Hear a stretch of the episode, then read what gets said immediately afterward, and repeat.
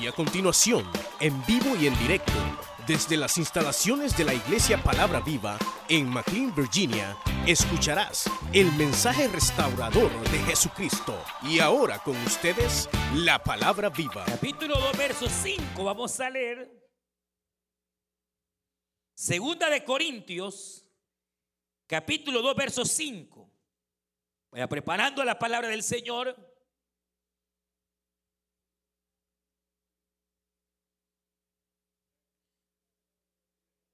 Y leemos del versículo 5 en adelante.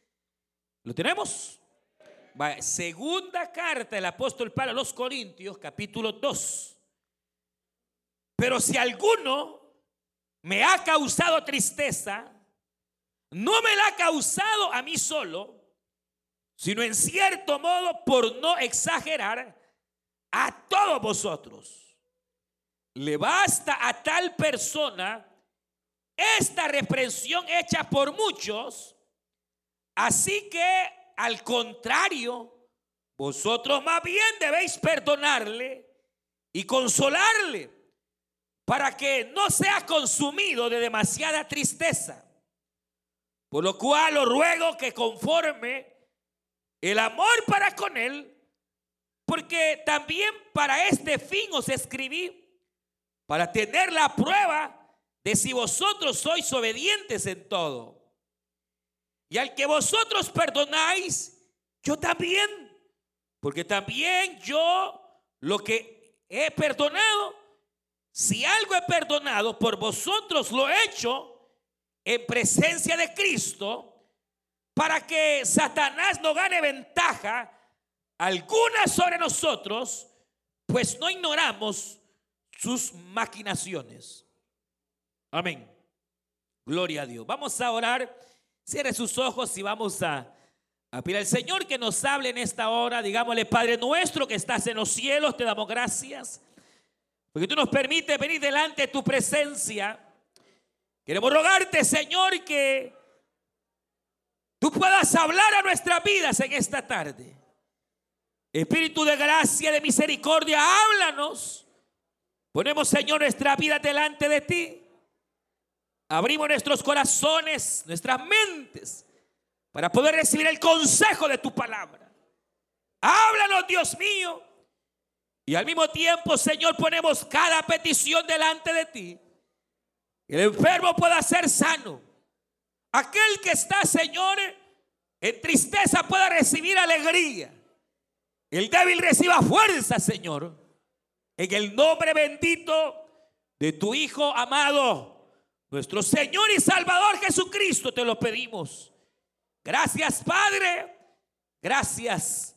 Y todo honor y gloria a ti, Señor bendito. Amén y amén. Pueden tomar su asiento.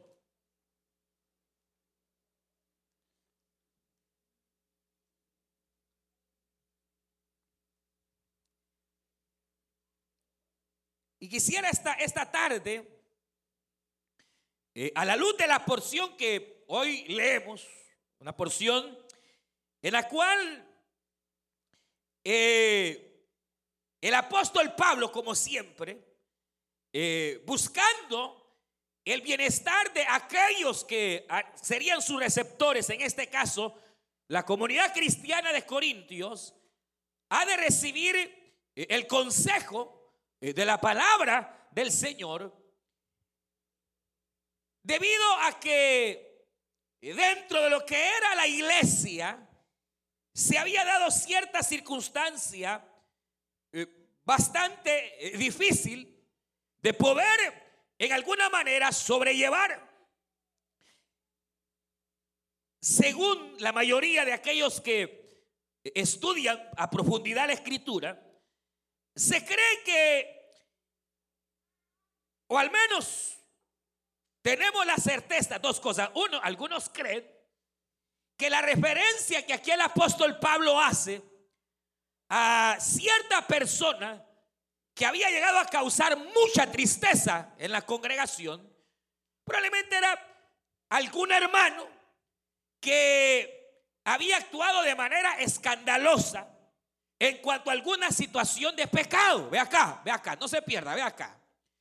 Eh, algunos otros estudiosos dicen que esto hace referencia a aquella persona que en la primera carta a los Corintios se presenta que había llegado a tomar por mujer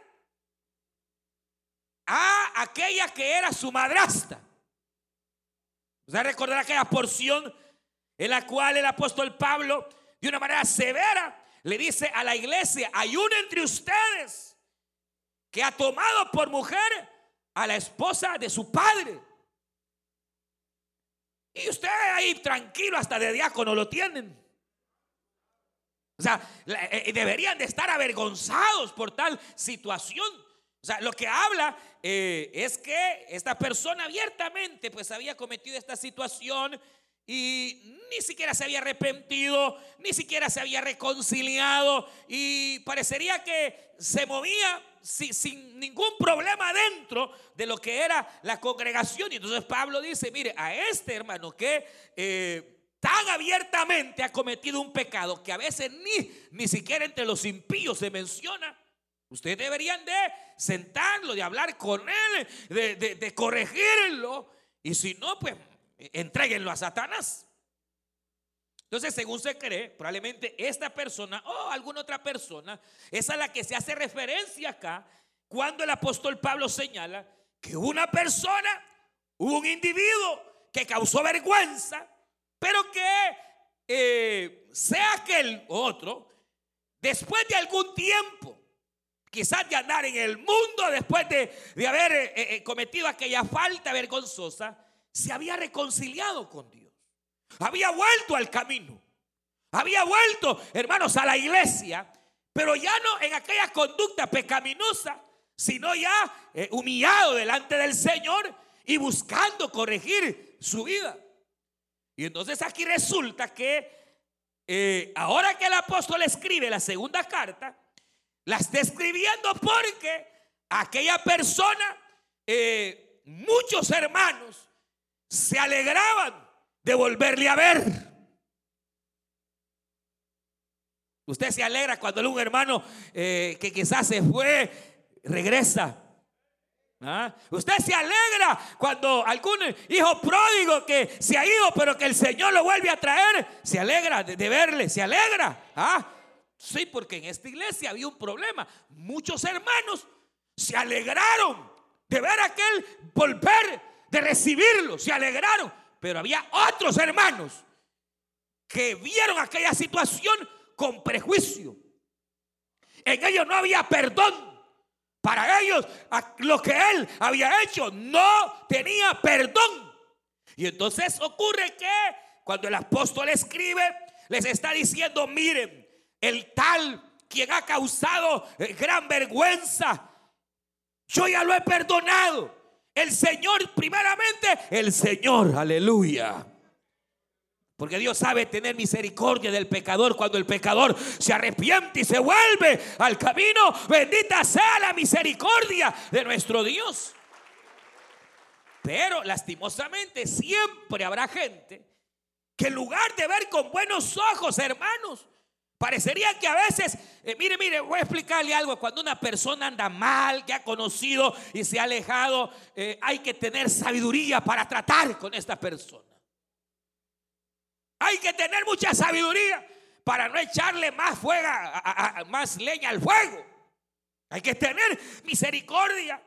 Hay que tener algún tipo de sabiduría para, para tratar eh, situaciones como estas.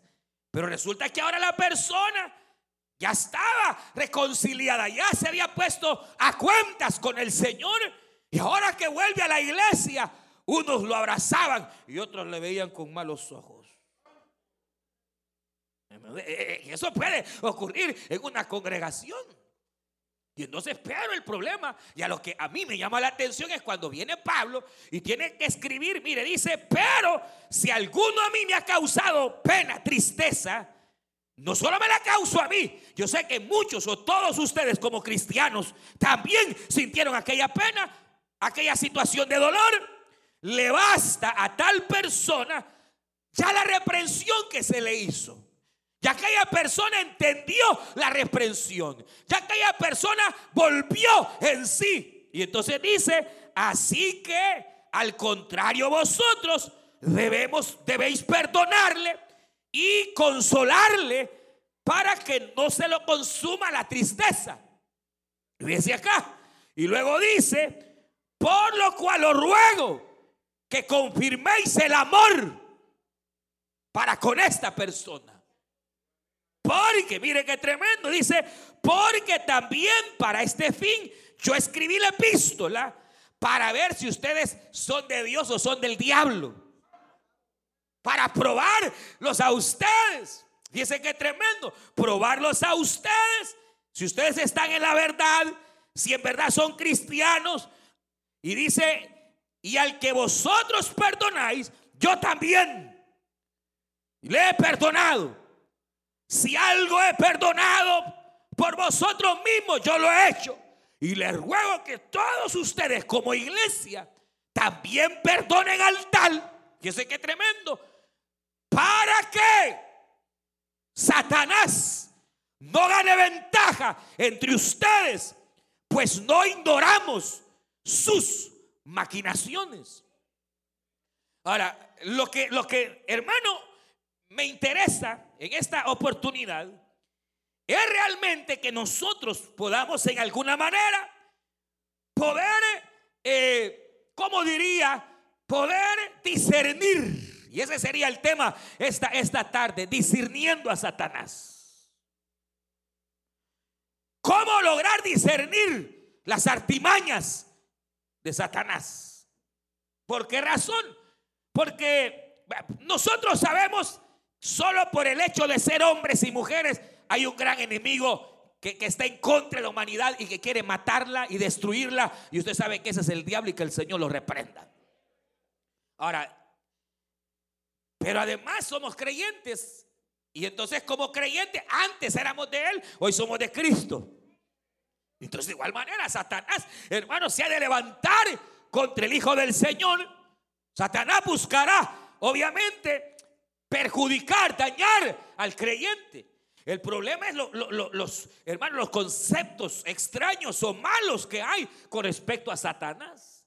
Por ejemplo, uno cuando piensa en el diablo, piensa en un ser feo, maligno, es cierto, es malo y es poderoso, pero a veces no logramos entender a dónde radica su poder. O, dónde radica, hermanos, su qué, su fuerza. Y a veces por no saber, Oiga bien, ¿por dónde viene su poder? ¿O dónde radica su fuerza? Uno puede ser mal engañado. Por ejemplo, mire, el diablo no es feo. E-, él como persona espiritual es hermoso. La Biblia lo llama el ángel de la luz, para que usted vea.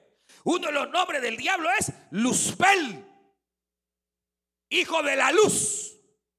La Biblia lo señala como un ser que fue creado hermosísimo. Y usted no va a encontrar ningún texto en la Biblia donde diga que Satanás dejó de ser hermoso. En el ambiente espiritual, él sigue siendo hermoso. Y tú no crees que el diablo le va a parecer feo. Y le va a parecer así todo. No, no, no, no. Él no va a parecer así. Él, él le va a parecer bien guapo. Él puede disfrazarse de muchas cosas, hermano, porque cuando Pablo habla aquí es el punto que me interesa, hermano, que usted debe entender que, que, el diablo es cierto, es poderoso. Pero el poder del diablo no radica, hermanos, oiga bien, en un sentido que él tenga una fuerza espiritual extraordinaria, que él venga. No, no, no, no. La fuerza de Satanás, su poder, radica en sus estrategias. Porque si es cierto que él era un ser espiritual muy poderoso en el sentido de fuerza, la Biblia a mí me enseña que Jesucristo lo derrotó en la cruz del Calvario, aleluya, y le quitó el poder y la autoridad. ¿Cuánto da gloria a Dios, hermano? Es decir, que él, él como ser espiritual poderoso, perdió gran parte de su poder en la cruz del Calvario, donde Cristo lo derrotó y lo avergonzó públicamente. Entonces, como su fuerza espiritual o su poder espiritual, hermano, menguó, bajó, entonces le quedó no, otro, otro, otro, otra, otra manera de actuar y accionar, y es a través de sus estrategias. Entonces, usted tal vez no sabe, o si lo sepa, el diablo tiene una virtud, si se le puede llamar, y es que es inteligente. Ese sí que más inteligente que Mire, tan inteligente es que mire cómo ha hecho con la tecnología, cómo le ha dado inteligencia al ser humano para, hermano, tener al mundo atrapado. Y allá anda uno, hermano, con el celular, allá anda uno con... Y no sabe que el diablo tiene bien agarrado. Y no le aparece el gran diablo ahí, no le aparece con los cachos. No, no, no. Él se va, hermanos, por medios que uno ni se imagina. Mire, dice Pablo, yo como apóstol, yo no ignoro las estrategias. Yo lo que esta palabra dice, mire, para que no ignoremos sus maquinaciones. La palabra maquinar significa estrategia, significa artimañas, significa, hermanos, ¿cómo pudiéramos determinarlo? Eh, astucia o inteligencia para accionar, para actuar, para poder él cumplir eh, con sus propósitos. Eh, hermano, ¿qué había pasado? Mire, específicamente a los corintios, a esta iglesia, eh, le pasó algo que, que, obviamente puede pasar en una iglesia y puede pasarle a una persona, por ejemplo, dentro de las iglesias apostólicas que encontramos en la Biblia probablemente ninguna iglesia haya sido tan bendecida como esta iglesia de los Corintios. Es decir, usted no va a ver ni a los Gálatas, ni, ni, a ninguna otra iglesia que Pablo le diga, a ustedes no le falta ningún don. Hermano, es era una iglesia donde se movía el poder de Dios de una manera tremenda. Y los corintios tuvieron una época en la cual hubo un avivamiento, hermanos, donde, donde si habían enfermos eran sanos. Donde la sanidad se movía, los milagros se movían, las profecías se movían, los dones de poder se movían, los dones de revelación se movían. La iglesia tuvo un avivamiento tan tremendo, hermanos, que llegaron a ser bendecidos en todo. Pero en los momentos en que Pablo les escribe, eran un montón de carnales, chambrosos como ningún otro. Hermano, eh, eh, eh, era, era terrible. Al grado que, mire, al grado que pecados que tal vez en ninguna otra iglesia se cometían, estos bárbaros las cometían mire, por ejemplo, había uno que en la Santa Cena se emborrachaba, hermano. En lugar de tomar del jugo de la vid, llevaba su tapiz y, a saber si en el momento de la copa le echaba y ¡pum! Había otro que fumaba por A saber, pero, pero cuántas situaciones, hermanos, se daban. Que, que, que hermanos eran, eran terribles. Ahora, ¿cómo fue? ¿Cómo fue? Que una iglesia que llegó a ser llena del poder, que llegó a gozar de los dones, que llegó, hermanos, a ser tan bendecida, llegó a caer en este estado, en la cual habían divisiones. Menospreciaban a los apóstoles. No, decía ese Pedro, a mí me cae mal. ¿Se imagina alguien hablando así de Pedro? No, no, a mí ese Pablo es el que me cae mal, Pedro me cae bien. No, decía otro, ni Pedro, ni Pablo, ni Apolo, yo soy de Cristo, decía otro. Eso era un abuso menospreciando a los apóstoles. Pero ¿cómo se puede imaginar? En donde en esa comunidad eh, eh, era, eran tan terribles, hermanos, se prestaban dinero, no se pagaban, iban a parar los tribunales romanos, era una vergüenza. Pablo tiene que decirle, ¿qué les pasa a ustedes? ¿Acaso no hay hombres de Dios o mujeres que les puedan ayudar a juzgarse? Que tienen que acudir a los tribunales. O sea, ¿cómo? Eh, pero ¿cómo, hermano? Llegar a poseer tanta bendición, ser una mujer usada por Dios, ser una mujer que, que Dios habla a través de y un hombre que Dios, y llegar a caer en un estado tan terrible, hermano. Ahora, ¿y de quién fue la culpa? De ellos, pero también del diablo y que el Señor lo reprenda. Ahora, el diablo no llegó, hermano, con un gran ¿qué? Como un viento y, los envolvía. No, no, no, fue entrando tan fácil, tan sutilmente, tan engañosamente, tan eh, fue entrando en la iglesia y fue entrando y puso una diaconisa en contra de otra, aleluya. Y empezó eh, en otro que ministraba por ahí sus dones, le empezó a entrar. ya ves que nadie profetiza como vos, ya ves que eres el mejor predica en esta iglesia. Empezó el diablo con astucia a lograr que unos se envanecieran otros hermanos se menospreciaran. Otros decían, no es que nosotros somos de Manazas, aleluya. Y no somos como los de Goodbridge. Eh, eh, eh, mire, mire cómo trabaja el diablo. Porque mire, ¿qué es lo que pasaba aquí? ¿Qué es lo que ocurría? Y vamos a ser bien claros, ¿qué es lo que ocurría acá? Lo que ocurría es que el diablo había preparado todo un plan, para terminarse la iglesia, acabársela. ¿Y cómo se le iba a acabar? Por la falta de perdón. Oiga esto. Porque la falta de perdón es una puerta que se abre al diablo. La falta de perdonar, mire, y eso ocurre Personas que un día sirvieron y por alguna razón cayeron. A veces, hermanos, quieren volver y sabe, sabe por qué no vuelven muchos que un día se fueron. ¿Sabe por qué no vuelve gente que un día cayó de la gracia? ¿Sabe por qué no vuelven? Por gente como usted. Que son buenos o somos buenos para juzgar. Y se nos olvida que no podemos juzgar porque quién sabe si el día de mañana los caídos, Dios nos lo permita, seamos nosotros. O usted ya se cree santo y se cree santo y se cree. Pero mira, hay gente, hay gente que no vuelve porque eh, hay, hay, gente dentro de las iglesias que son instrumentos no de Dios, no del Espíritu, del diablo.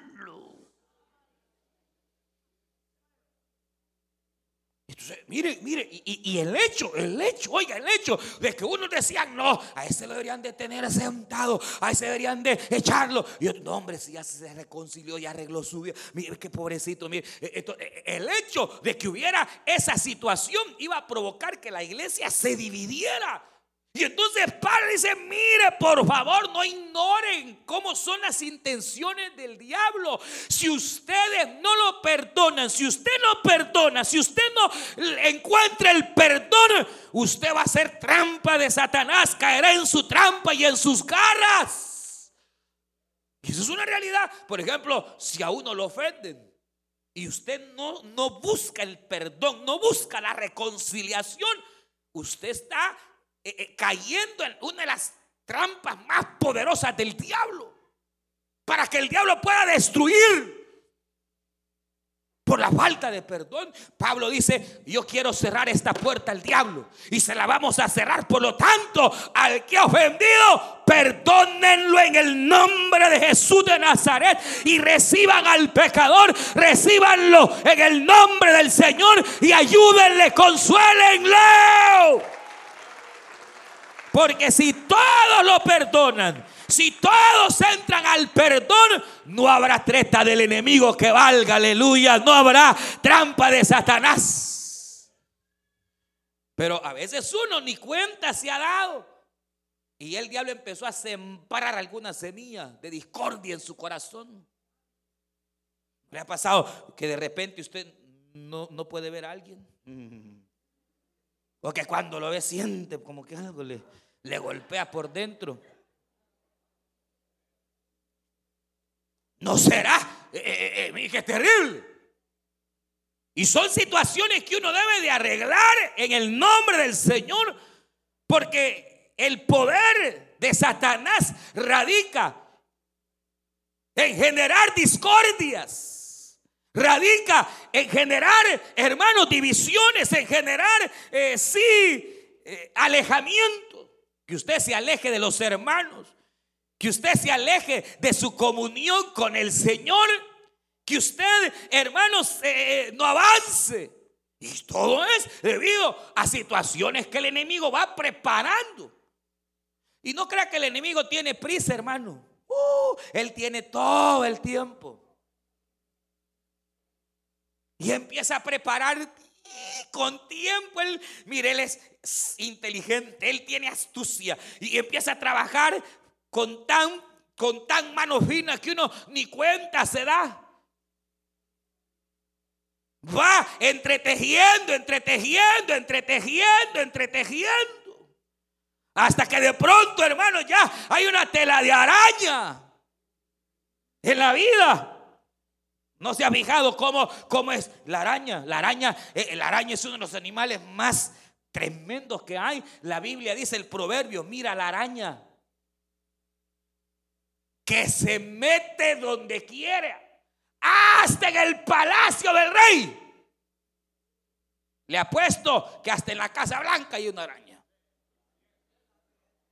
Le apuesto que hasta en, la, palacios presidenciales hay arañas.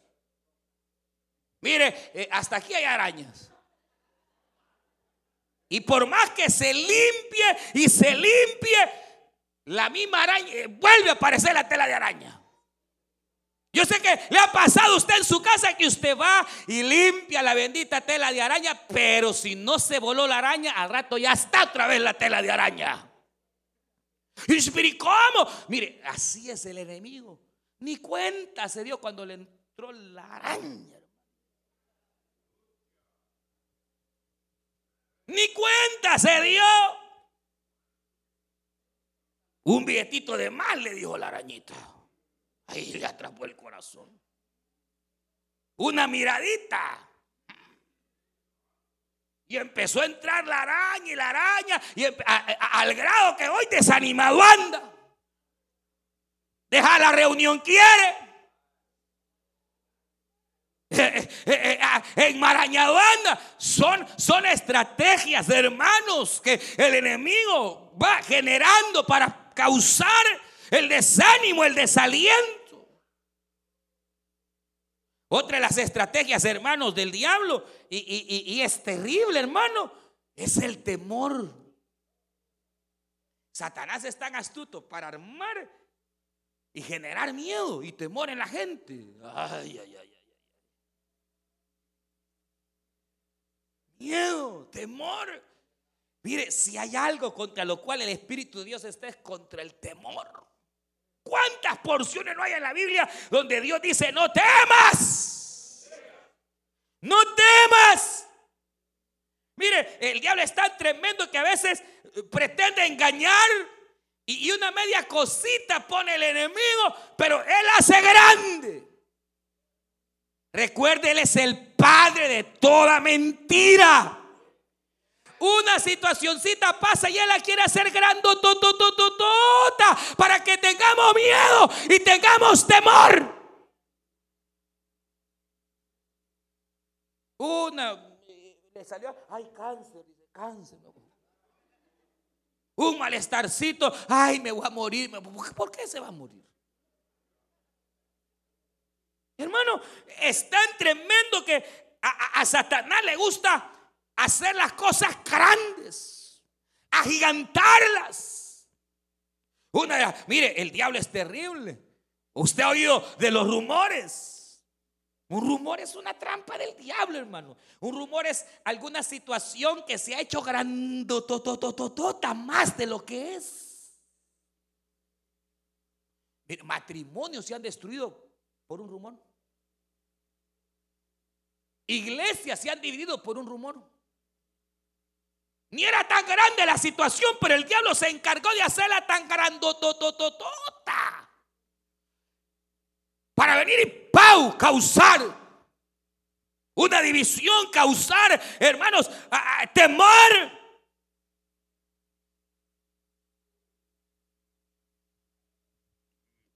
Pero que, pero, pero es, es tremendo. Por ejemplo, eh, eh, eh, esta, es una de las, de las astucias más terribles, hermano, que, que, el enemigo nos pretende meter temor, nos pretende meter miedo, y uno empieza, hermanos, a caer en lazos de temor y en lazos de miedo.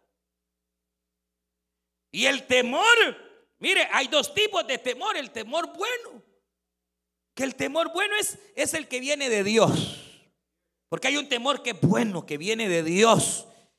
Y que, que, no es un temor malo, es un temor bueno que nos previene, hermano, que nos hace que nos apartemos del mal. Aleluya.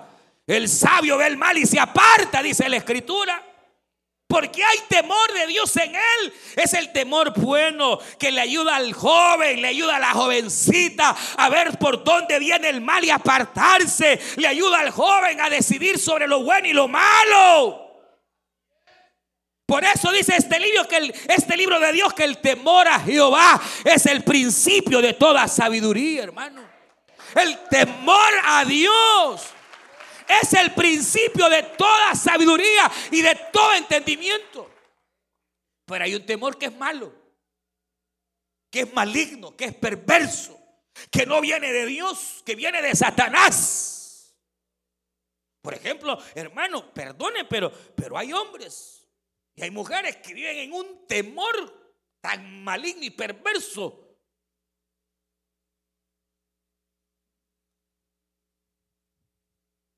Y se llama celos. Es hermano. El celo, el celo, el celo es algo normal. Todos, hermanos, tenemos un poco de celo. Que le quiten algo suyo.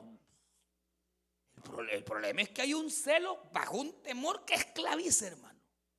Y ahí anda constantemente que no se le puede medio perder la mujer porque se le ve el alma. Ahí anda queriendo controlar a la mujer a cada ratito. O la mujer al marido a cada ratito. ¿Y dónde andas? ¿Y con quién andas? ¿Y qué andas haciendo?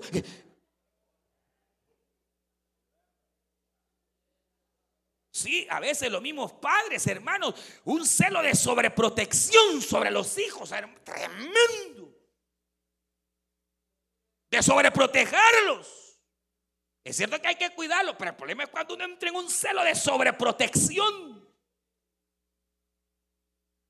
Es, es un celo, hermano, que ya no es de Dios, porque nos quita la paz y nos sirve de estorbo. Hermano, ¿y yo cómo puedo saber si ese es lo que tengo? Mire, hay cosas que son de Dios y hay cosas que son del diablo y se parecen. Hay un temor que es bueno y hay un temor que es malo. Hay un temor que viene de Jehová y hay un temor que viene del diablo. Hay bendiciones que vienen de Dios y hay bendiciones que vienen del diablo. Pero la pregunta es cómo yo puedo discernir lo que viene de Dios y lo que viene del maligno. Es lo que Pablo está tratando de decir, hermano. Le ruego que no se dejen engañar. Le ruego que tengan astucia ustedes también para discernir. ¿Cuándo yo puedo saber que en el asunto está Dios y que en el asunto está el diablo? Dios puede permitir una enfermedad, pero el diablo también puede poner una enfermedad. Y cuando Dios permite una enfermedad es distinto a cuando el diablo la provoca. Su trabajo puede ser una bendición o puede ser una maldición. Hay trabajos que son de Dios, hermano. Y hay trabajos que no son de Dios.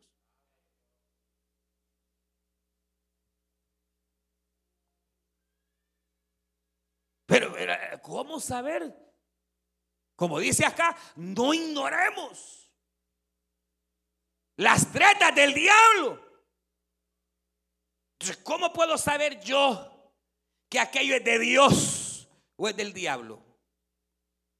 Miren, todo lo que viene de Dios, óigalo bien, lo que viene de arriba me acercará, me acercará, me llevará más cerquita al de arriba, aleluya.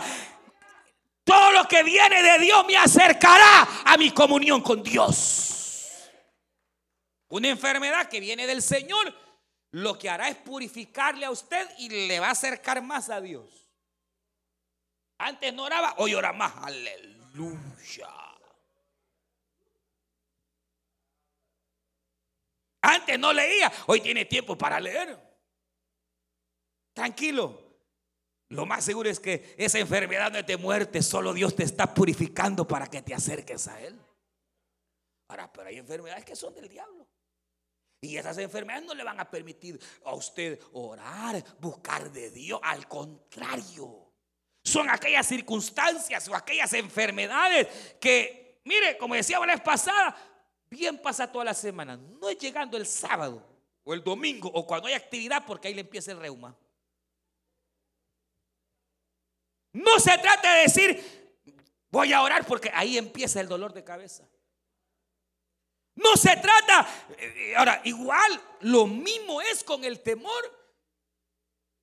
Hermano, puede venir temor, pueden venir rumores, pueden venir, pero aquello que a mí me aparta de mi comunión con Dios, eso no es de Dios, es del diablo y yo tengo que reprenderlo en el nombre del Señor Jesús.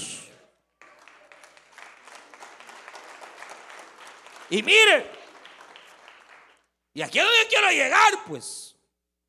Porque el, el, diablo trabaja tan fino que a las cosas les aumenta.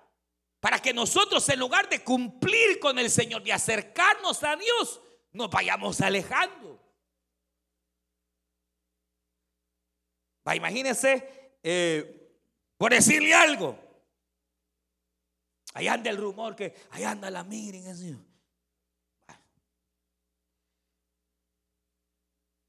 Usted oye que anda, pero, pero al trabajo usted bien va. No vaya a ser para la reunión o la oración que se queda. Perdóneme, pero usted está cayendo en lazo del diablo. Porque para lo material no me ir con todo, hasta se expone si es posible, se ve encaramado, lo que sea para el culto.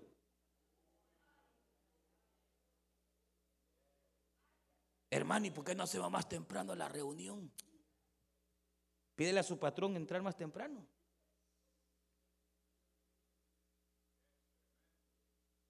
Ahora, el problema es que cuando uno cae en lazo, hermano, uno cae en lazo tan tremendo que el lazo lo paraliza.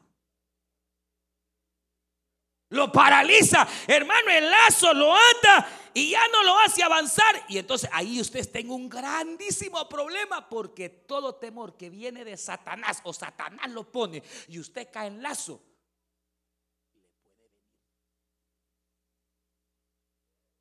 Y lo que usted temía, eso le pasó. Porque usted mismo se puso lazo. Y el diablo lo, lo agarró, hermano.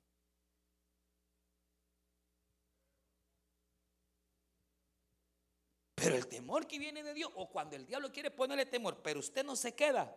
Y aunque el diablo lo quiera asustar y lo quiera hacer rugir, mire hermano, yo no sé, eh, a veces los medios son terribles, hermano. A veces mucha cosa se está oyendo.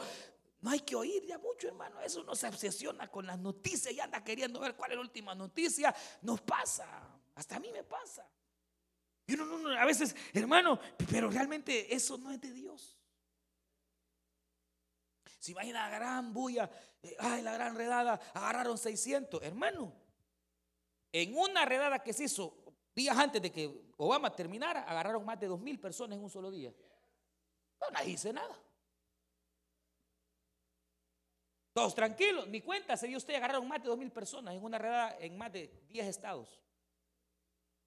Y hoy pasa el gran escándalo. Hermano, no nos dejemos embaucar por el enemigo. El enemigo quiere meter miedo, quiere meter temor, que el Señor reprenda.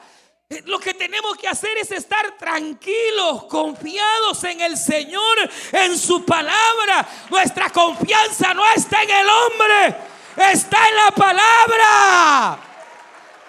Él ha prometido guardarnos, nos va a guardar, nos va a amparar.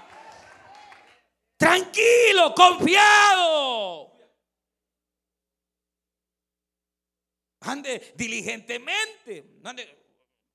Me dice un hermano, hermano, ve, necesito el ID porque me pararon. ¿Y qué pasó? Ah, sí, iba muy rápido, me dijo. Como a 20 más de límite iba. Hermano, ¿qué pasó? Hay que ser sabios también. Es que iba tarde. Pues sí, pero que hoy tiene que ir a corte. Que es peor llegar tarde. Tiene que ir a una corte. hermano, estamos en esto que, número uno, hermano, sepa que Satanás de todo. Mire, me dio pena viendo una, viendo esa misma noticia, gente que ya está agarrando para Canadá. Eso es locura, hermano. No, hermano, ¿qué pasa? Tranquilos. Me llamaba un pastor, hermano, mire que hay gente que quiere hasta vender ya la casa para, para No, hermano, tranquilo. No sabemos qué va a pasar.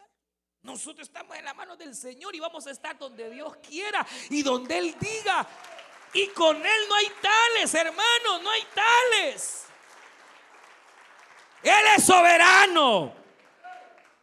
Y si su deseo es que estemos aquí, vamos a estar aunque le caigamos mal a quien le caigamos mal. No, no, no, no tenga temor. Ah, eso sí. Pero si usted le está abriendo puertas al diablo, le está abriendo puertas a Satanás, entonces Hoy es el momento, como decíamos el domingo pasado, de andar recto, de andar como Dios desea que andemos, en paz con todos los hermanos, buscando del Señor. Pero por las bullas que hay, ya ni congregarse quiere. No, hermano. Si algo le va a pasar, le va a pasar. Quiera usted o no quiera. Pero dice la Biblia porque pensamiento de bien tengo para con vosotros, dijo Jeremías, y no pensamiento de mal.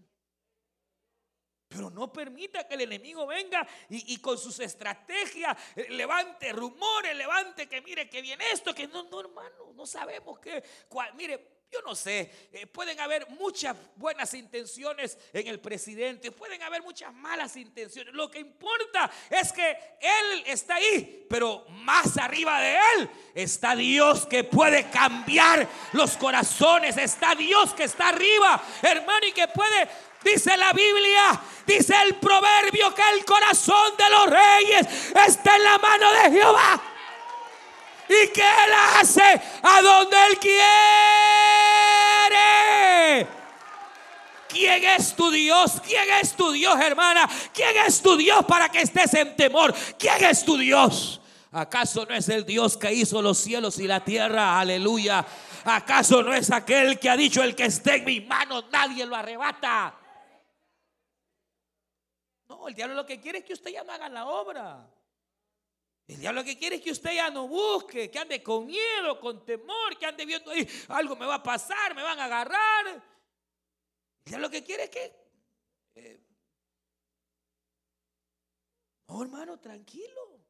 Lo que va a pasar, va a pasar. Y en usted se va a cumplir la voluntad de Dios perfecta. Tranquilo, hermano. Tranquilo. Que no gane Satanás ventaja en ustedes. Que no le gane la moral de ninguna manera. Nosotros estamos anclados en su palabra. Ahí está nuestra confianza, hermano. Ahí está, ahí debe de estar. Todo aquello que, hermano, viene y, provoca eh, en usted angustia, provoca, eso es del diablo, hermano. Mire, hasta la tristeza Dice, dice Pablo, mire, por favor, a este hermanito, perdónenlo, para que no se lo consuma de tristeza. Hay dos tristezas.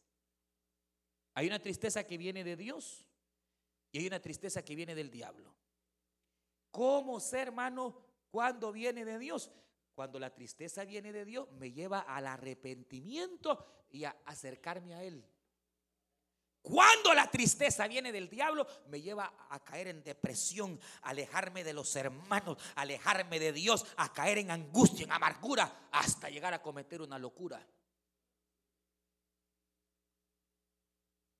Pero la tristeza de Dios nos va a llevar a que nos pongamos a cuenta con Dios. Ah, la tristeza del diablo te va a llevar a la muerte. Entonces Pablo dice, a este, perdónenlo porque puede caer en tristeza del diablo. Hasta caer en depresión, en angustia. Porque hay gente que cae en situaciones de depresión. Y eso no es de Dios. En aflicción de todo, ya le da miedo a todo. Cualquier cosa, ahí anda que, que es un manojo de nervios. ¿Qué le pasa? ¿Qué le pasa, hermano? Tranquilo, confiado. ¿Cuántas promesas hay en las cuales Dios ha dado su palabra que nos va a guardar, no nos va a desamparar? Su ángel estará siempre alrededor nuestro, en nuestra casa, donde usted vaya. El ángel de Jehová acampa alrededor de aquellos que temen a Jehová. Y no solo acampa, nos defiende.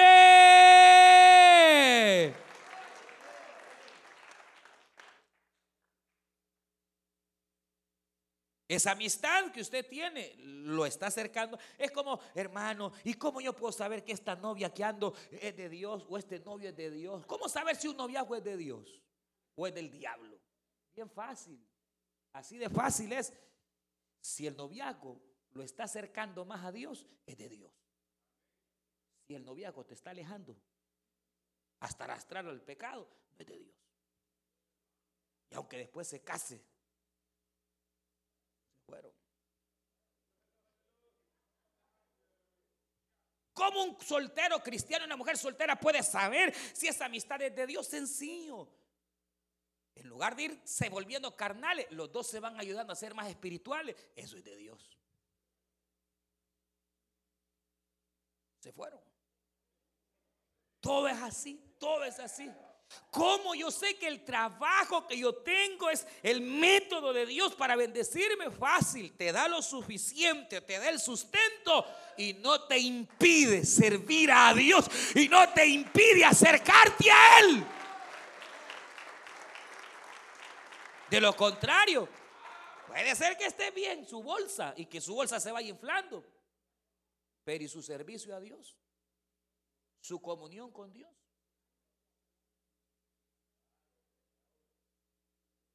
¿Cómo podemos discernir si aquello viene de Dios o del enemigo? Sencillo. Lo que viene del enemigo me va a apartar de Dios. Me va a alejar. Me va a hacer que ya no vaya a cubrir la célula que ande con miedo recogiendo a los hermanos. O que ya ni lo recoja.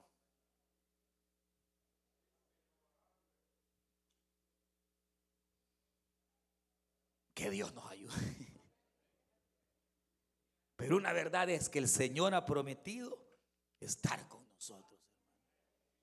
Y entre más usted está lleno de la palabra y confiado en la palabra, hermano, el diablo puede hacer y pretender, pero usted va a estar como el monte de Sión, firme, que no se mueve, sino que permanece para siempre.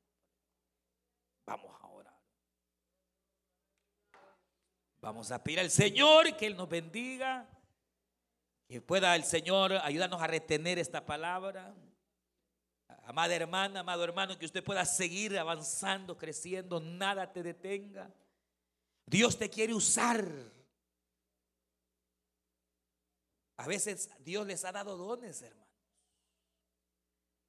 Y a veces les da miedo usar esos dones. Eso no es de Dios. Dios quiere que tú hables, que tú uses lo que Dios te ha dado. No permitas que el temor del diablo te aparte, no lo permitas.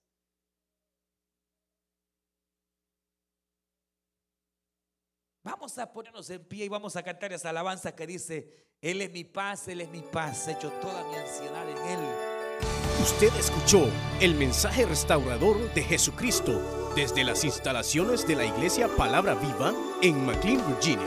Si este mensaje ha sido de bendición para su vida y necesita oración, contáctenos al teléfono 571-633-0469. 571-633-0469. Que Dios le bendiga.